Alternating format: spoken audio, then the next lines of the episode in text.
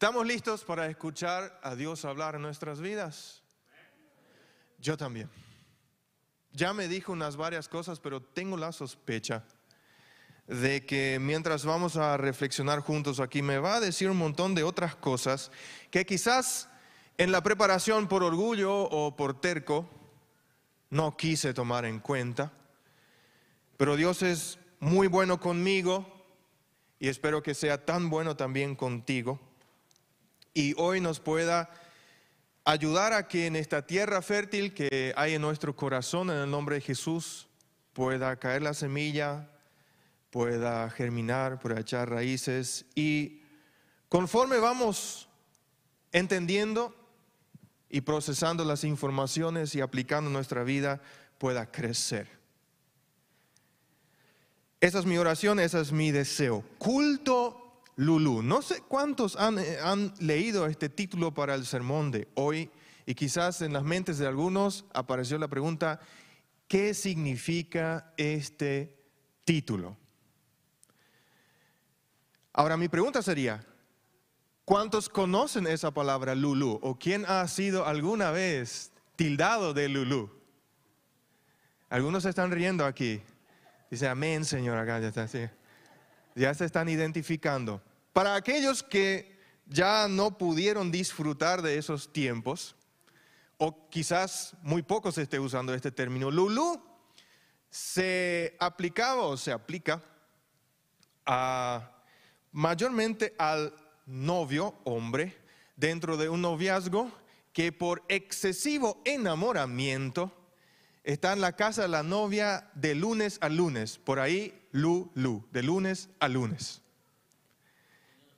¿Señor? Sí, el Señor está hablando, claro que sí.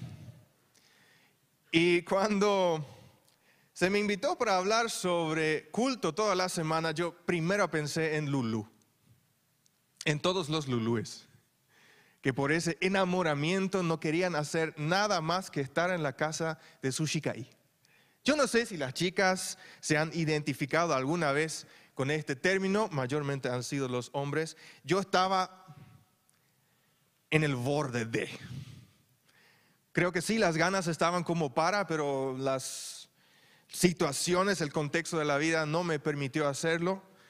Cuando nos pusimos de novios con Noé, estábamos en cierto régimen en el seminario SEMTA, que solamente nos permitía vernos los fines de semana. El resto del tiempo estábamos confinados a nuestra soltería. Pero bueno, cada uno con su contexto. Pero culto Lulú. Y ese pensamiento de que novio y novia se quieren ver durante la mayor parte del tiempo, si es posible, por profundo enamoramiento, estaba en mi cabeza. Ahora aplicándolo al culto dominical, por ejemplo, el de hoy. Si alguien ahora nos invitaría a participar de cultos todos los días de la semana, ¿aceptaríamos esa invitación? Algunos están calculando ahora, debería dejar de, debería buscar, todos empiezan a, hacer cálculos, qué es lo que deberían de dejar de hacer, deberían quizás este, dejar ciertos compromisos durante el día o la noche, dependiendo de cuándo haríamos los cultos. Pero encontrar así un, sí, claro que sí, todos los días culto, en la minoría sería demasiado fácil. Si pondríamos a votación, seguramente vendría una sugerencia y no puede ser eh, menos veces cada segundo día. Yo por lo menos estoy seguro que buscaría e intentaría encontrar alguna excusa para que no sea todos los días. Y eso me hizo pensar, porque eso es lo que Dios me preguntó a mí. Si con tantas ganas me, quería ir todos los días a la casa de mi novia, si con tantas ganas yo también vendría a su casa todos los días y quisiera pasar todos los días en la casa del Señor, o acaso no estamos de acuerdo con Salmos 27.4 donde dice, una sola cosa le pido al Señor y es lo único que persigo, habitar en la casa del Señor todos los días de mi vida para contemplar la hermosura del Señor y recrearme en su templo. ¿Acaso no estamos de acuerdo con eso? Claro que sí lo estamos. Pero podríamos preguntarnos en este punto si tener culto todos los días de la, de la semana realmente significa que nosotros tendríamos que venir al templo todos los días de la semana. Quizás no es solo eso, quizás surgen otras preguntas. Otros de repente se estarán preguntando, bueno, al final, ¿qué significa culto? La palabra culto para cada uno de nosotros. Quizás algunos tengan concepto amplio, otros tengan un concepto más reducido. Yo creo que ese es el propósito de nuestro culto, valga la redundancia aquí hoy, de mirar una vez a través de toda la Biblia, porque necesitamos regresar para poder obtener respuesta a esa pregunta, necesitamos regresar al pueblo de Israel en sus inicios en el Antiguo Testamento. No hay de otra.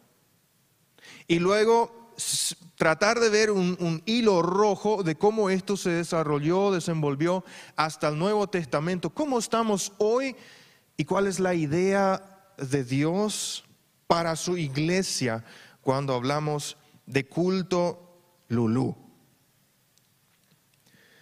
Dios sacó al pueblo de Israel de Egipto y en el camino hacia la tierra prometida de los 40 años que estuvieron deambulando en el desierto, los apartó aproximadamente dos años para tenerlos frente al monte Sinaí y aprovechar ese tiempo para darles Em, estructurada y detalladamente todas las indicaciones para el tipo de culto que Dios esperaba para con el pueblo. Porque al final Él, mediante Abraham, ahora estaba cumpliendo su promesa, apartando al pueblo para un fin específico.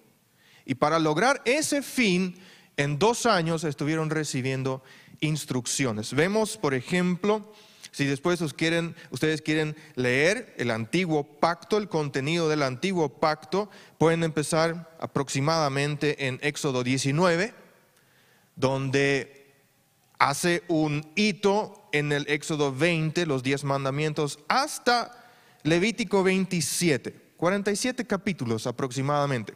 Unos dicen también que sigue hasta números 10, pero hoy les propongo mirar estos 47 capítulos donde, eh, donde Dios habla como Él desea que el pueblo viva consagrado a Él.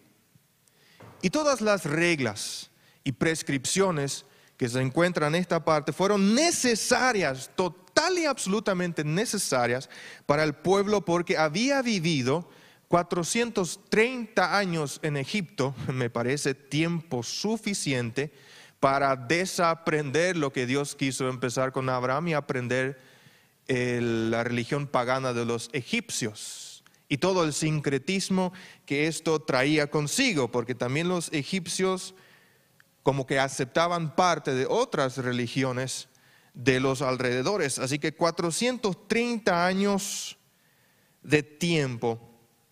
Y para poder abandonar estas prácticas paganas necesitaban de todas estas normas, de absolutamente todas.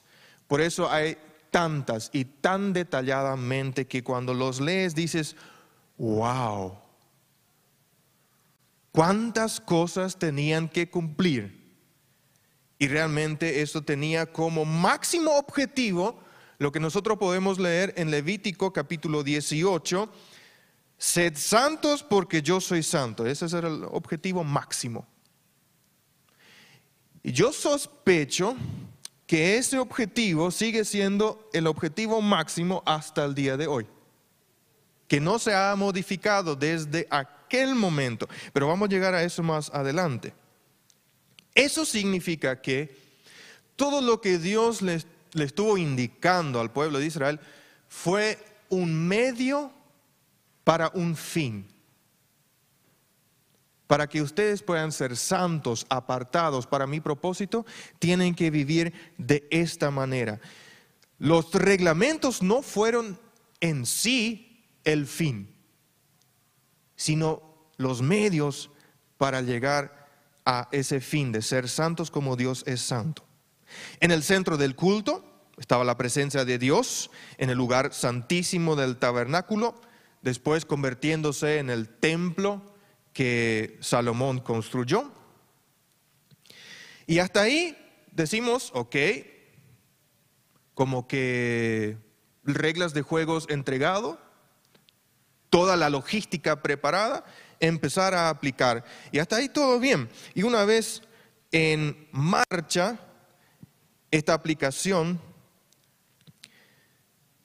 vemos un pueblo que convirtió esas reglamentaciones en el fin en sí mismo. Eso quiere decir que cumplir las reglas para aquietar la conciencia y no como adoración a Dios.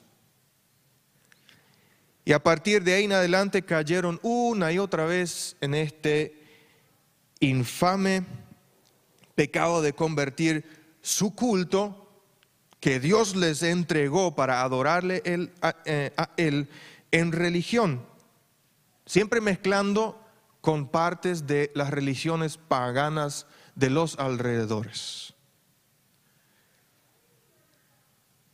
Centrado en el ser humano y así desviándose del centro inicial del culto que era Dios. Y cuando la idolatría llegaba a un punto crítico, Dios mandaba a un profeta para denunciar el pecado, anunciar un castigo y luego del castigo por el pueblo terco, el pueblo se arrepentía y Dios los volvía a restaurar y a levantar y regresaban otra vez a este culto original que Dios había querido desde el principio, pero por un lapso de tiempo. Y repitiendo este ciclo con casi cada uno de los profetas que encontramos en el Antiguo Testamento, se empezaron a diluir las formas de hacer el culto.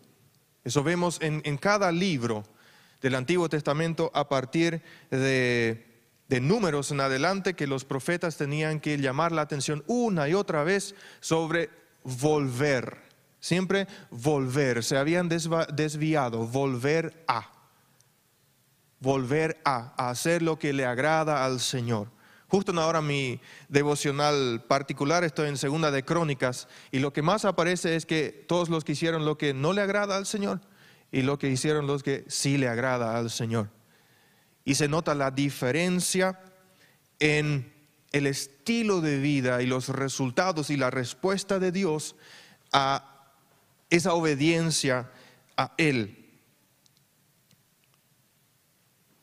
En Oseas, por ejemplo, vemos que el pueblo es un pueblo demasiado religioso, es decir, cada vez ofrecían más sacrificios a Dios, y si tú lees así las líneas de Oseas, tú piensas, oh, wow, pero es un pueblo obediente, está ofreciendo los sacrificios, está ofreciendo los holocaustos, holocaustos. Buscaban más y más maneras de poder expresar su fe, pero sin agradar a Dios porque querían hacerlo según sus propios términos y no los términos de Dios. Y lo peor aquí en Osea vemos que ni siquiera pensaban que esto era algo en contra de la voluntad de Dios, que Dios lo rechazaba. Ellos pensaban que adorarle a Dios en diferentes maneras y a los ídolos paganos simultáneamente, eso estaba bien. Y luego llegué a pensar, y después decimos nosotros de este tiempo hoy, que nosotros vivimos en un mundo ciego, egoísta y relativo. No, eso también ya fue problema en el Antiguo Testamento, no solamente hoy.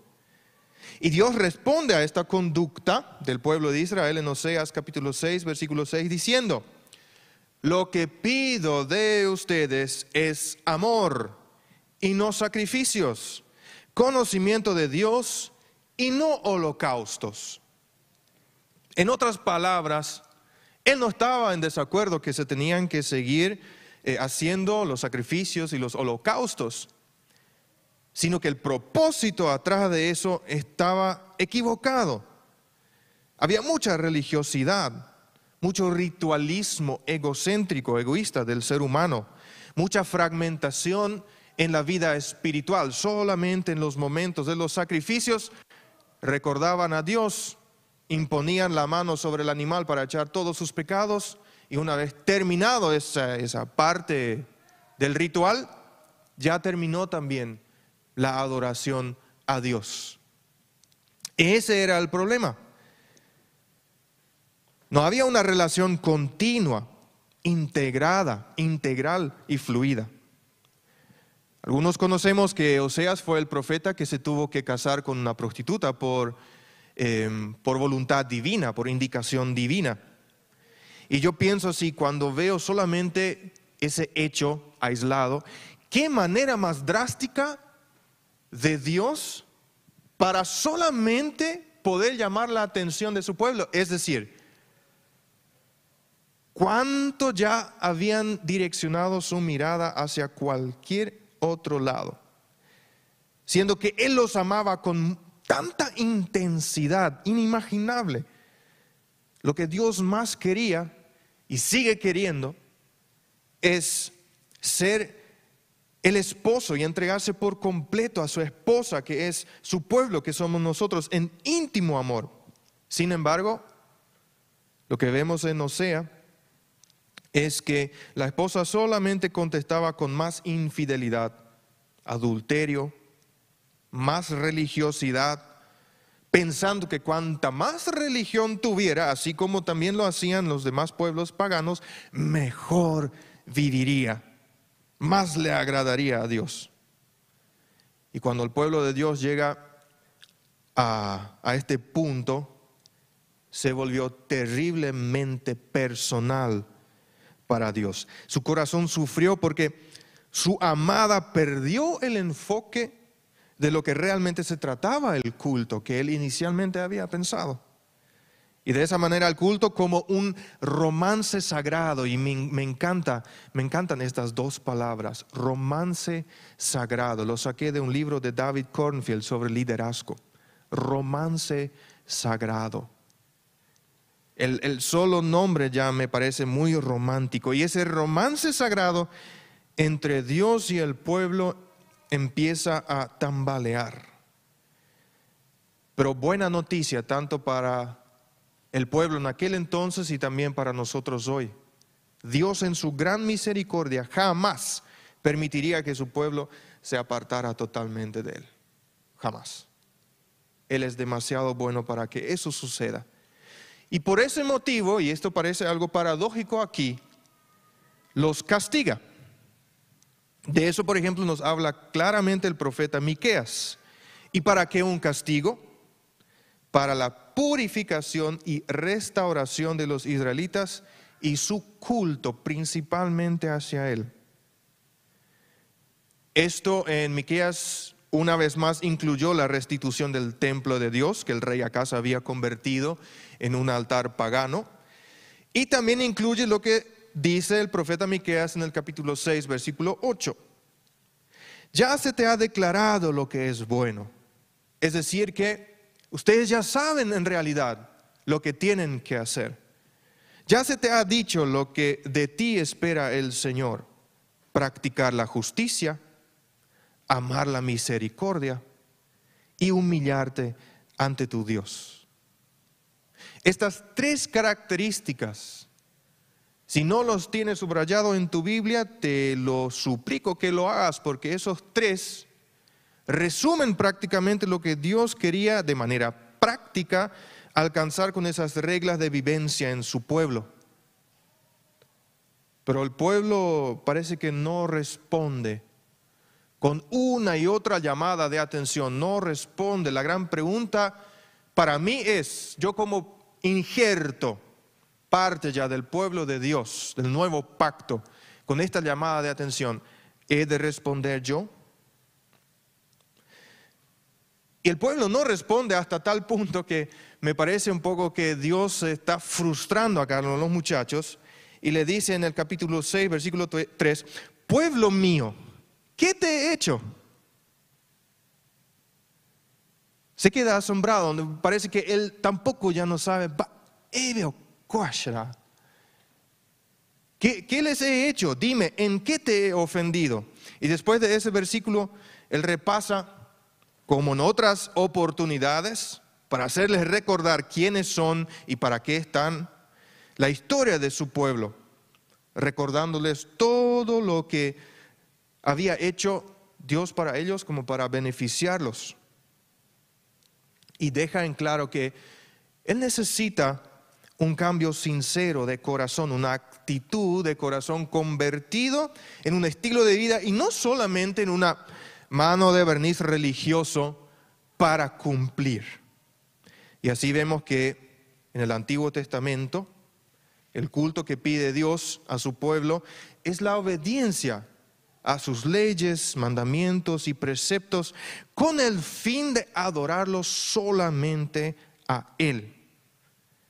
Y a pesar de que sea templo céntrico, donde habitaba su presencia, rodeado de sacrificios y holocaustos, a Dios le importaba más la intención y la motivación del corazón en el diario vivir de su pueblo que la apariencia.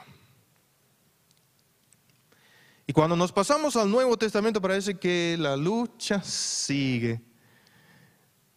Como dicen Les Luthiers en una de sus presentaciones graciosas, y sigue siguiendo. Parece que no hay un corte de esta lucha con el culto. Vemos a un Dios que se sigue peleando, me parece, con su pueblo. Ahora ya bajo un nuevo pacto mediante su, Hijo Jesús, pero parece que el pueblo ha, como que intensivado un poquito más todavía todo este asunto del culto, porque vemos a un pueblo ritualista, muy, habiendo convertido todos, todas las leyes, los mandamientos y los preceptos en tradiciones y legalismo. Creo que estas dos palabras ya nos podrían parecer un poco más familiares que algunas del Antiguo Testamento, de tradición y legalismo. O sea, está prácticamente en la misma, según las palabras del primer mártir Esteban en Hechos de los Apóstoles, capítulo 7, versículo 51. Y cuando lo miro desde este punto de vista, quiero pensar que como Dios ya venía luchando con esa mentalidad judía en el Antiguo Testamento, para que entienda que la ley existía para guiar el culto y así lograr una adoración, pero este no entendió o no entendió en su totalidad, tuvo que enviar a su hijo para confrontarlos a ellos y a nosotros nuevamente, y a través de él y sus apóstoles, por ejemplo, nos dicen Romanos 12, versículo 1 y 2. Por lo tanto, hermanos, tomando en cuenta la misericordia de Dios, o sea que Dios es el centro de este mensaje, les ruego que cada uno de ustedes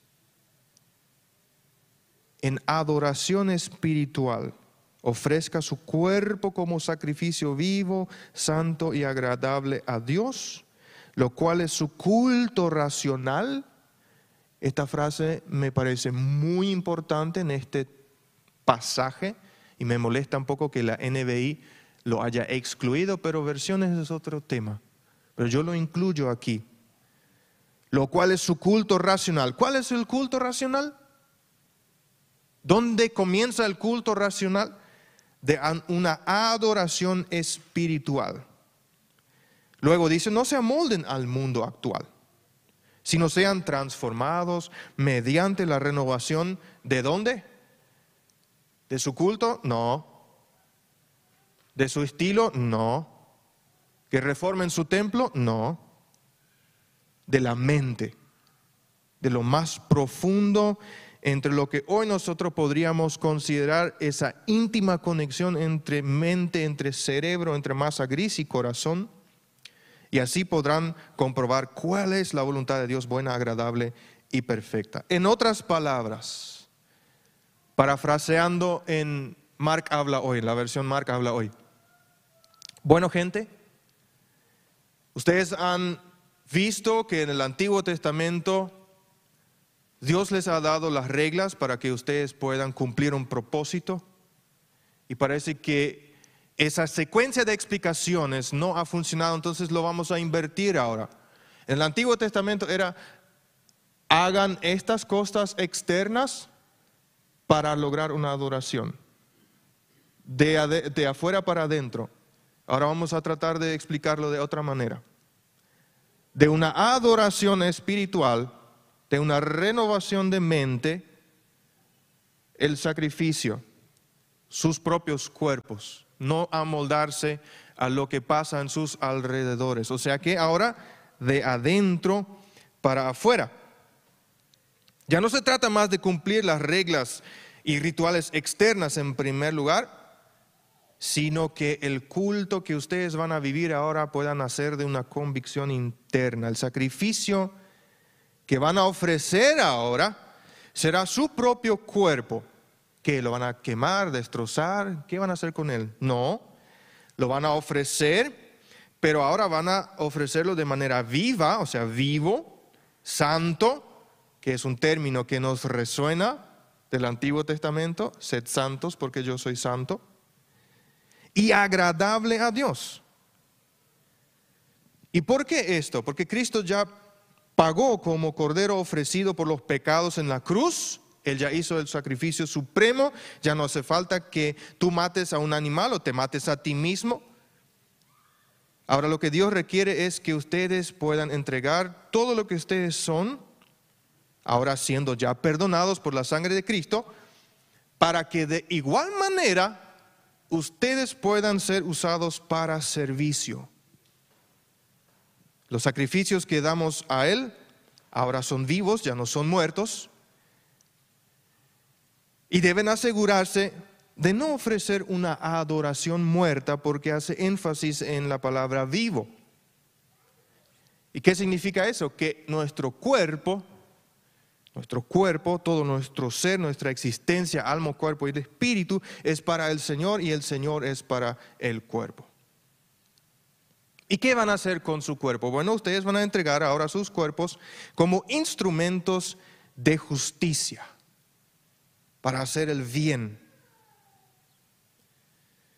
Pero que además podamos glorificar a Dios en nuestros cuerpos, según 1 Corintios capítulo 6, versículos 12 al 20. Con esta observación del cuerpo vivo, santo y agradable, me hace pensar nuevamente de que me está regresando al Antiguo Testamento, me está diciendo, tienes que apartarte ahora a ti mismo, santificarte a ti mismo solo para el Señor si no aparto yo mi cuerpo y permito que cosas que lo contaminan se acerquen y se infiltren e ingresen, esa parte entiendo que a Dios no le será agradable. Porque nuestros cuerpos no son instrumentos para pecar, sino instrumentos para adoración a Dios. Y ya no hagan lo que las demás religiones, movimientos, eh, ideologías, esto que aquello hacen, no se ajusten a las maneras y los valores moribundos de este mal tiempo que tienen como único objetivo que eh, la gente busque solo sus deleites, o sea, tanto de las influencias, cumplir con ellos, darle a ellos lo que ellos quieren o mismo eh, satisfacer nuestras propias, nuestros propios deseos carnales. Y si es un culto racional que explícitamente se refiere a lo racional, la razón, debemos estar persuadidos que la única relación que deberíamos tener con este mundo es que podamos ser nosotros sal y luz. ¿Qué podrá esperarse de este mundo si nosotros no somos sal, ni somos luz, no le damos sabor, ni sacamos lo que está escondido en la oscuridad? Si no acoplamos esto a este mundo, se podría perder la cosecha de esta generación. Ahora, y esto fluye de una mente que necesita ser renovada día a día ¿Y qué está en nuestra mente? ¿Qué, qué hay en nuestra mente? Valores, creencias, fe, convicciones, principios, las cosas que nosotros sabemos, no solamente de Dios, sino todo el acumulo de informaciones que está en nuestra mente, las cosas que hemos visto, las cosas que hemos vivido, las cosas que hemos experimentado con Dios, las palabras que otros nos han hablado, las palabras que Dios nos ha hablado a nosotros, las promesas que hemos recibido de Él, nuestra posición como hijos delante de Él, una posición que por Satanás casi todos los días, a mí por lo menos, me quiere hacer dudar mi posición delante de Dios.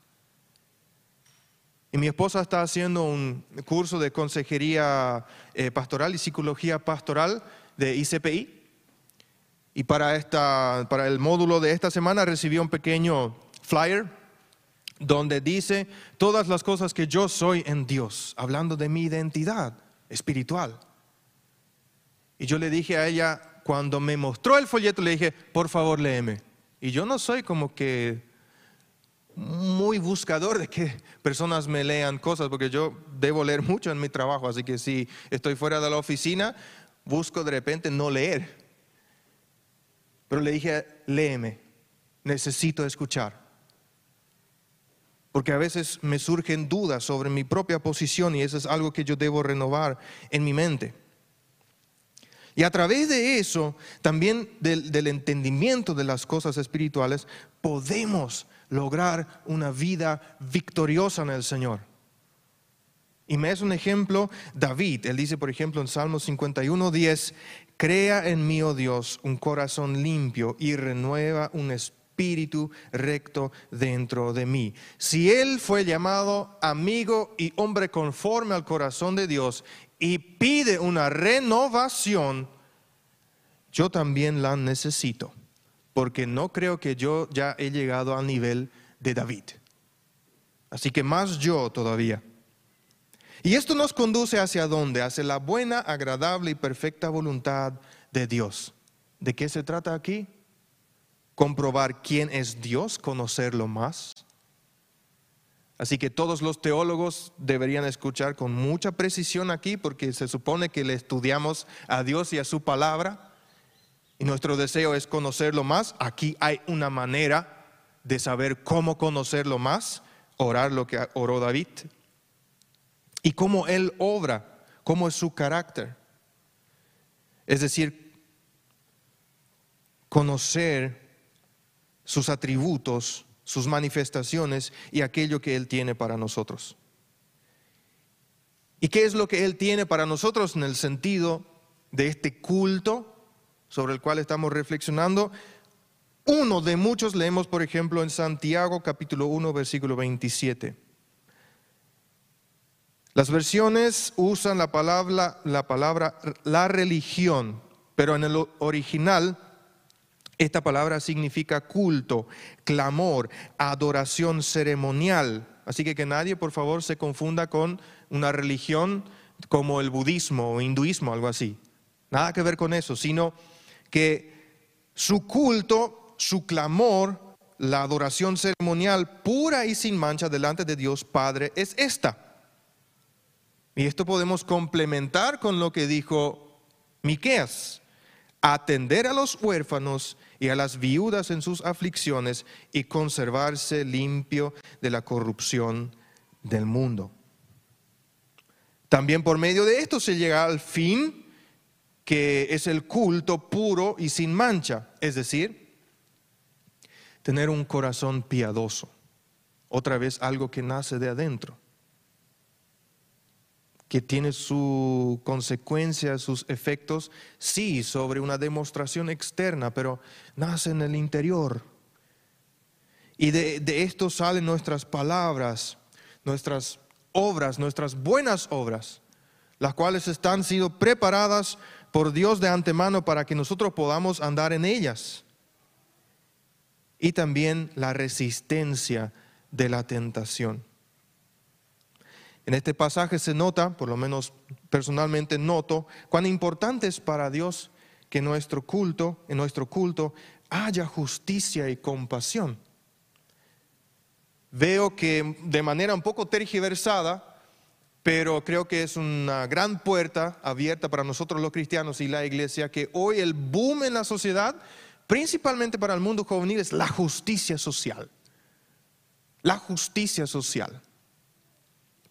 No deberíamos desaprovechar esa justicia social, por la cual, reitero, de manera un poco tergiversada, las personas están luchando pero si alguien tiene la responsabilidad de mostrar el camino correcto, somos nosotros, la iglesia. Y podemos formar parte y hacer un gran, gran impacto en la sociedad a través de nuestro culto. Los huérfanos y las viudas representan en este pasaje, en este contexto, a todos los grupos abiertos a la explotación. También de ellos tenemos muchos en nuestra sociedad, los marginados, los pobres, los que se sienten en soledad, los que están esperando un buen día, un apretón de manos que veo ya, gracias a Dios, está flexibilizando un poco más, que hoy ya los hermanos me saludaron con la mano abierta y me gustó ese apretón de mano, que ya no es solamente en, bueno, se, entiende, ¿no? El contexto, pero de a poquito, bueno, yo personalmente soy muy, muy de esos. Pero personas que esperan eso y lo necesitan. Y también la importancia es mantenerse libre de las tentaciones que justamente este mundo nos está como que tirando ya en cara. No es un camino sigiloso para ya atrás de nuestra espalda ofrecernos algo que nos podría gustar. No, ya es directo, ya sin cognizón, sin pelos en la lengua. No hay nada, nadie que sienta vergüenza y nosotros tipo, oh, wow, todo lo que se nos muestra y nos atropella y muchas veces nos, o sea, entramos en ese peligro de ser prisioneros, quizás del alcohol, de las drogas, de la pornografía de la pereza, los malos tratos, las ganancias injustas, el hedonismo, sexo prematrimonial, adulterio, mentira, engaño y muchos otros. Y esto no solamente a nivel personal, sino también a nivel social, estructural, del sistema y todo. ¿Y eso qué significa para mí? Que como germano hablante, menonita, yo también debo poner en tela de juicio la actitud y las tendencias y las suposiciones o los prejuicios de mi propia cultura hacia los demás. Primero yo hacia adentro y también hacia los demás. O sea que realmente esto está profundo. Y esto debe formar parte de nuestro culto. Santiago nos recuerda que una adoración cúltica debe ir acompañada de una conducta ética. Y así nos muestra el Nuevo Testamento que el culto es algo integral, en donde todos nuestros sentidos están siendo guiados por una fe en Dios al cual tenemos libre acceso por medio del nuevo pacto, Cristo Jesús, a diario. Estamos practicando y aprovechando esto, como dice la música, que todo lo que soy alabe al Señor con todo mi corazón. Esa música me indicó mi amada esposa cuando estábamos eh, repasando esto. Pensábamos en esa música. Con todo lo que soy, con todo mi corazón, alabo al Señor, adoro. Eso se reduce solamente a un momento de cantar en la iglesia o a toda nuestra vida. Habiendo pasado antiguo, nuevo, estamos ahora desafiados a pararnos frente al espejo, a hacer una introspección, por lo menos yo me sentía así, diciendo, ¿y cómo luce mi culto hoy? ¿Cómo luce tu culto hoy? Quizás en el mejor de los casos es probable que se componga de uno que otro devocional, una reunión casera y un culto dominical el fin de semana. En varios casos, eh, en otros casos digo, puede que el estándar con el cual el miembro de la iglesia se conforma em, con, con menos.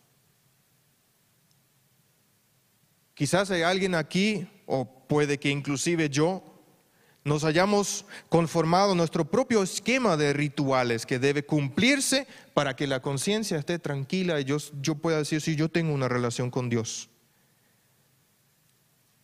¿Cuántos, no solamente de, nuestra iglesia Concordia, sino de otras iglesias locales, no han vuelto aún a la, iglesia después de la pandemia? Posiblemente por una lucha de la que estamos eh, describiendo aquí. Y luego de, esa, luego de eso entra el desánimo, la frustración, la soledad y con ellas la falta de fuerzas o las ganas para cumplir reglas, porque mayormente hay un propósito vacío. Yo luché fuertemente con eso en la pandemia. Yo luché fuertemente con eso en la pandemia. Y mi culto sufrió muchísimo. Fue difícil mantenerlo con vida. Aún me estoy levantando. Aún me estoy levantando. Y tuve que admitir en este proceso, y quizás tú conmigo, que, yo, la mayoría de nosotros, somos bastante ritualistas. Para no decir religiosos. Yo lo soy. Quizás porque forma parte de mi personalidad o parte de mi educación o parte de mi falta de entendimiento porque no renové todavía esa parte de mi mente de lo que Dios quiere conmigo en el culto diario.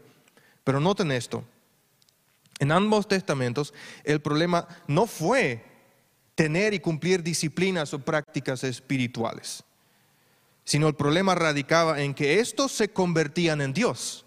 No eran para Dios, sino eran Dios mismo y desplazaban al Dios verdadero del, del culto, del centro del culto. Yo aplico esto a mi vida y luego pienso, que yo sea ritualista no es el problema, quizás, aún tengo mis dudas, pero quizás no, sino que mi vida cristiana solo se fragmenta en esos rituales. Quizás ese sea el problema. Porque si el culto es mucho más amplio, profundo, íntegro, continuo, en una mentalidad que por medio de los paradigmas esto se transforma y se convierte en una cosmovisión que influencia mi hablar, mi actuar, pensar, tomar decisiones, mirar a las personas y a las circunstancias, verle a Dios y mi participación en su plan divino, entonces mi culto debería ser como el de Enoch. En Génesis capítulo 5, versículo 22 al 24. Y me encanta esta parte. Es corta, sencilla y profunda. Yo no logro dimensionar todavía. Dice, después del nacimiento de Matusalén, Enoch anduvo fielmente con Dios 300 años más y tuvo otros hijos y otras hijas. En total, Enoch vivió 365 años y como anduvo fielmente con Dios, un día desapareció porque Dios se lo llevó. Enoch anduvo fielmente con Dios y lo repite, que dentro de la Biblia es algo muy importante. ¿Y qué, qué nos indica la palabra andar o caminar también en otras versiones? Que es constante, en todo tiempo, sin desviación, con fidelidad, sin una fe esquizofrénica, decía un autor. ¿Qué significa eso? Que la espiritualidad solamente se manifiesta en algunas, algunas veces en un lapso de tiempo. No eso, sino siempre, 24/7 como algunos suelen decir. Y lo que me impacta de este pasaje es que no dice nada más sobre Enoch. No habla de los rituales que cumplió, de los sacrificios que presentó, de los holocaustos que quemó. No dice nada de eso, sino sencillamente realza que anduvo con Dios en una fe integrada en su diario vivir. Y tal importancia le da la escritura a Enoch que lo vuelve a mencionar en Hebreos 11, lo vuelve a mencionar en el Nuevo Testamento. Hebreos 11, capítulo, eh, capítulo 11, versículos 5 y 6. Por la fe, Enoch fue sacado de este mundo sin experimentar la muerte, no fue hallado porque Dios se lo llevó pero antes de ser llevado recibió testimonio de haber agradado a Dios. Eso significa que el caminar con Dios es de su agrado. Y ahí tenemos el equipo completo. El caminar de Dios le agrada a Dios. Lo que le agrada es reconocerlo en todos nuestros caminos, según Proverbios 3:6.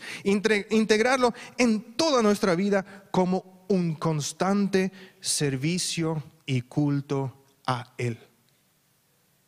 Se traduce en el siguiente pensamiento, que cada segundo de nuestra vida es un culto. Y ahí volvemos al concepto inicial del culto Lulú. ¿Qué quiere decir al final la palabra culto? Es un homenaje de respeto, amor y honor que yo como cristiano le tributo a Dios. Y mayormente consiste en demostraciones, en cantos, en adoración, oración, ayuno, ofrendas, eh, mostrar o practicar los dones espirituales, primicias, limosnas, diezmo. Y todo esto se exterioriza, se puede notar visiblemente. Pero noten esto, esto no puede existir y subsistir a mediano o largo plazo si no tiene una convicción profunda y una motivación clara. ¿Y dónde se supone que se encuentran atesorados esa convicción y esa motivación. Proviene de adentro. En el enamoramiento y casamiento entre nuestra razón y nuestro corazón. En aquello que se ajusta a nuestras creencias, decisiones y conducta, a todo aquello que está de acuerdo con las normas teóricas y prácticas de nuestro entendimiento, de nuestra mente, lo que tiene lógica, que es coherente en nuestros principios, los fundamentos de nuestra razón con base en, los, en las normas y convicciones personales y colectivas, también como iglesia.